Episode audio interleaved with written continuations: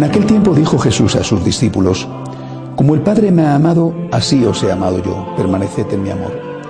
Si guardáis mis mandamientos, permaneceréis en mi amor, lo mismo que yo he guardado los mandamientos de mi Padre y permanezco en su amor. Os he hablado de esto para que mi alegría esté en vosotros y vuestra alegría llegue a plenitud. Este es mi mandamiento, que os améis unos a otros como yo os he amado.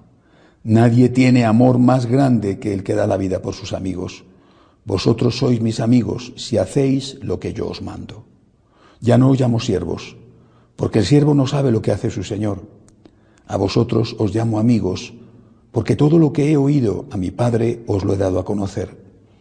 No sois vosotros los que me habéis elegido, soy yo quien os he elegido y os he destinado para que vayáis y deis fruto y vuestro fruto dure de modo que lo que pidáis al Padre en mi nombre os lo dé.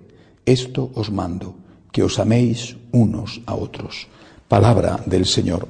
Gloria a ti, Señor Vivimos en un tiempo en el cual eh, eh, la moral está muy desprestigiada.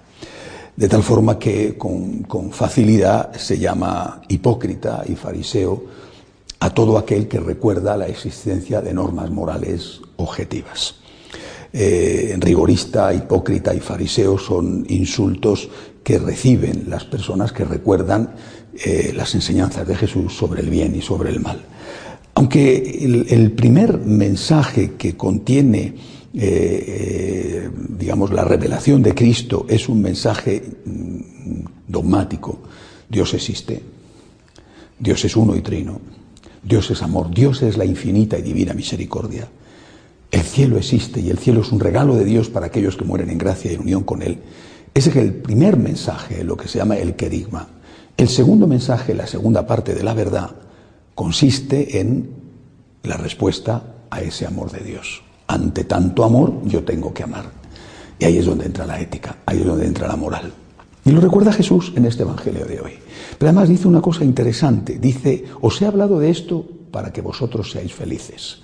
No dice, os he hablado de esto porque tenéis que pagar una hipoteca ¿eh? para con Dios y os amarga la vida, pero tenéis que pagar la hipoteca. Como cuando uno ha comprado un piso, tiene que pagar la hipoteca al banco, tiene que pagarla, pero le fastidia bastante pagarlo. Ha comprado un carro, un coche, tiene que pagar la hipoteca, lo que le cuesta el coche, a plazos, le fastidia bastante, pero tiene que pagarlo.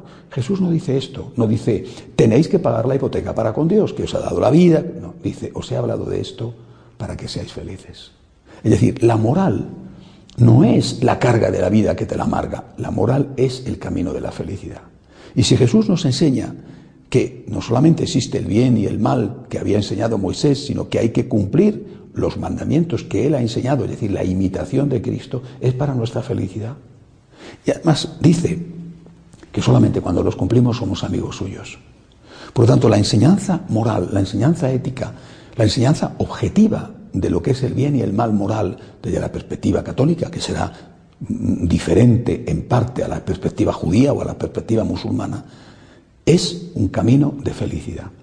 Y por lo tanto, predicar ese camino, es decir, enseñar la moral, es algo que no solamente eh, va a hacer bien a Dios, nuestro Padre, al cual ofendemos con nuestros pecados, sino que va a hacer el bien a aquel que lo practica.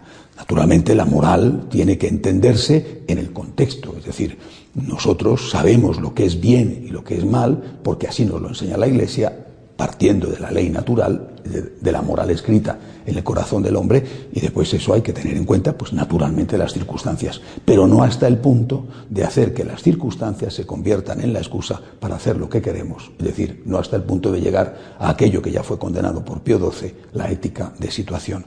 En definitiva, ¿Tú quieres ser amigo de Jesús? Lo dice Jesús. Tienes que cumplir sus mandamientos. ¿Quieres ser feliz? Lo dice Jesús. Tienes que cumplir sus mandamientos, los mandamientos de Moisés y los mandamientos de Jesús. Enseñar a cumplir esos mandamientos es, aunque hoy no esté de moda, la mejor obra social que podemos hacer porque es el camino que nos lleva a los hombres a la felicidad. Que Dios nos ayude a cumplirlo. De pie, por favor.